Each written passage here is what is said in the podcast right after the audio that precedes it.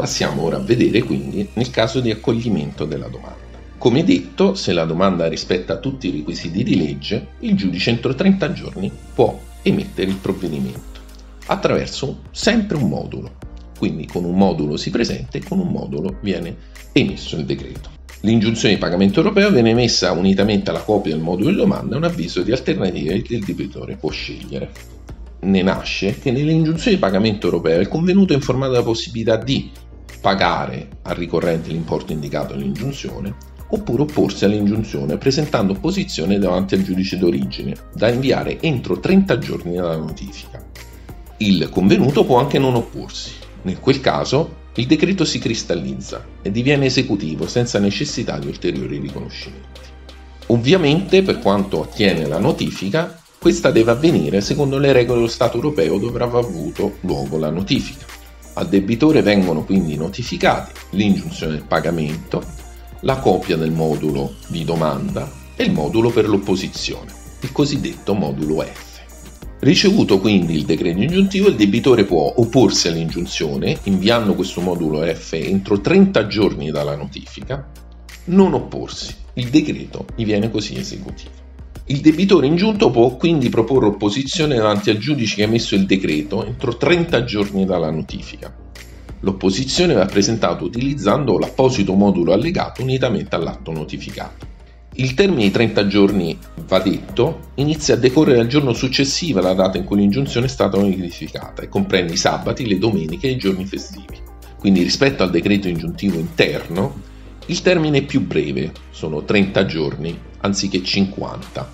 Lo ricordiamo infatti che il decreto ingiuntivo italiano notificato al soggetto che risiede all'interno dell'Unione prevede un allargamento del termine per proporre opposizione ma l'opposizione è assai più semplice, perché basta riempire il modulo F e non quindi proponendo una opposizione formale con citazione o con ricorso. Inoltre non devono essere specificate le ragioni dell'opposizione, così come nel ricorso introduttivo non devono essere spiegate o almeno vengono sommariamente indicate le ragioni del ricorso monitorio, anche nell'opposizione non devono essere indicate, se non in maniera molto sintetica, le ragioni dell'opposizione stessa.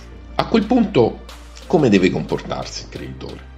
Come ricordate, il creditore prima dell'emissione del decreto ingiuntivo può chiedere che in caso di opposizione al convenuto il procedimento si estingua, il procedimento prosegua in conformità delle norme del procedimento europeo per le controversie di modesta entità, ove applicabile, il procedimento prosegua in conformità di una procedura civile nazionale.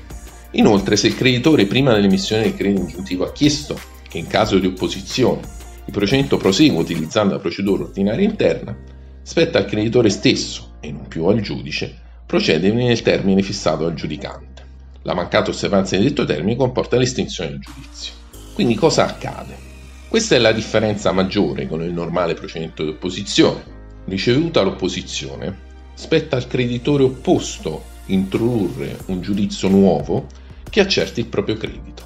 Quindi mentre nell'opposizione ordinaria l'opponente come detto, a introdurre il giudizio ordinario subendone costi, oneri notifiche e discrezione al ruolo, nel caso dell'IPE il creditore è attore ad essere attore anche nella fase ordinaria.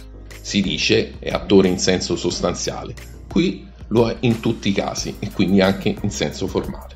Il Tribunale quindi revoca il decreto ingiuntivo e stabilisce il termine entro il quale il giudizio verrà riassunto, fissando anche la relativa udienza. A quel punto l'atto in introduzione o riassunzione deve essere tradotto e notificato con qualsiasi atto ordinario, con tutti i termini di comparizione previsti per un convenuto residente in uno Stato dell'Unione Europea. Il convenuto a questo punto, cioè l'opponente, deve costituirsi per mezzo di un avvocato, spiegando integralmente le ragioni della propria opposizione. Spesso e volentieri si eccepiscono questioni di giurisdizione. In buona sostanza, quindi, rispetto al decreto ingiuntivo ordinario, L'IPE presenta molti vantaggi nella prima fase e in quella successiva in caso di mancata opposizione. Tuttavia, in caso di opposizione, il creditore è investito di l'onere di riassumere il giudizio ordinario e quindi di farsi carico di tutti gli oneri che spetterebbero invece all'opponente debitore, perdendo quindi quel vantaggio iniziale che certamente l'IPE fornisce.